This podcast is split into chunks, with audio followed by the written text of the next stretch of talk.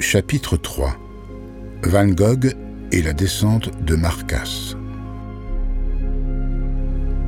En avril 1879, quelques jours à peine avant l'explosion de la grappe qui le marquera si profondément, Vincent s'était rendu à la mine de Marcas, l'un des plus anciens sites miniers du Borinage, dont les murs fébriles tiennent encore aujourd'hui au milieu de la verdure.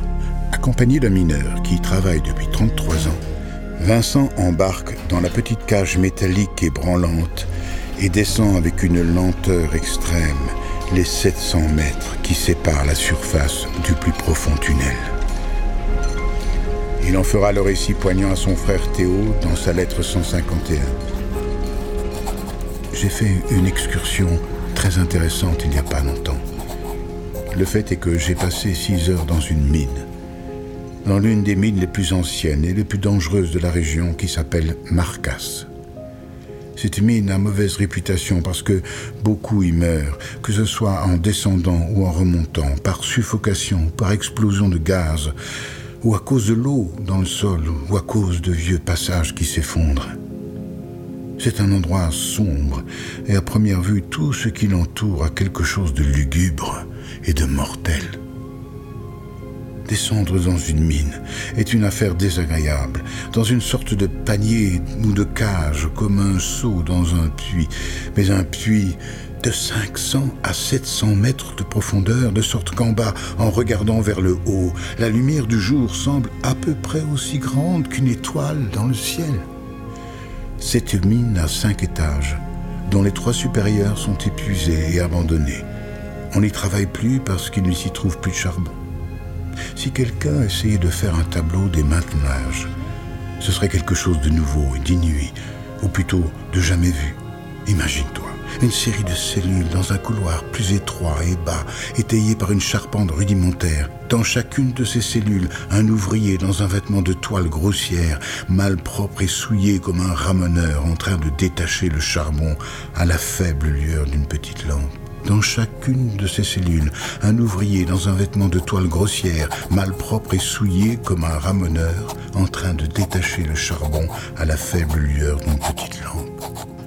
Cette fascination qu'il nourrissait déjà pour la région et ses habitants sera décuplée par cette descente dans les entrailles de la terre et, dans la même lettre, il écrira également Les villages d'ici ont quelque chose d'abandonné, de calme et d'éteint, parce que la vie se déroule sous terre plutôt qu'en surface. On peut rester ici pendant des années, mais à moins d'être descendu dans les mines, on n'a pas une idée claire de ce qui se passe ici.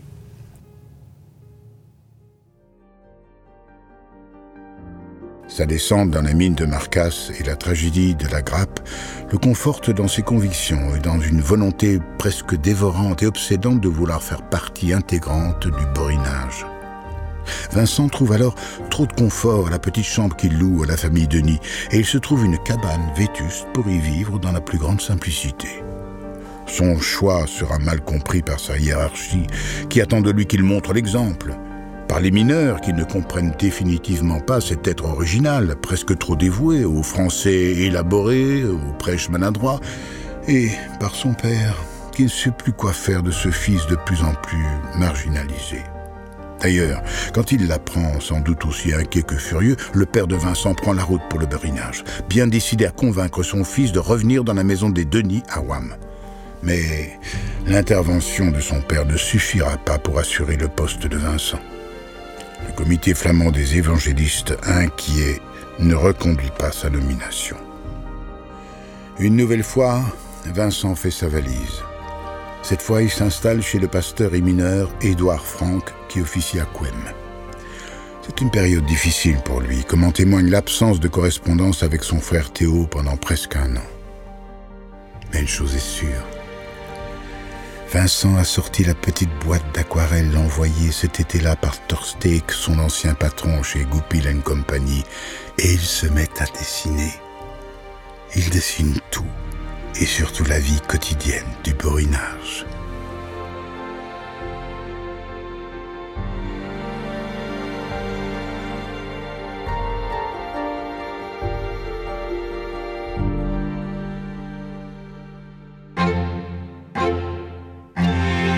Vous venez d'écouter le chapitre 3 du podcast Van Gogh de l'homme à l'artiste. Pour écouter les autres chapitres, rendez-vous sur notre site visitemons.be.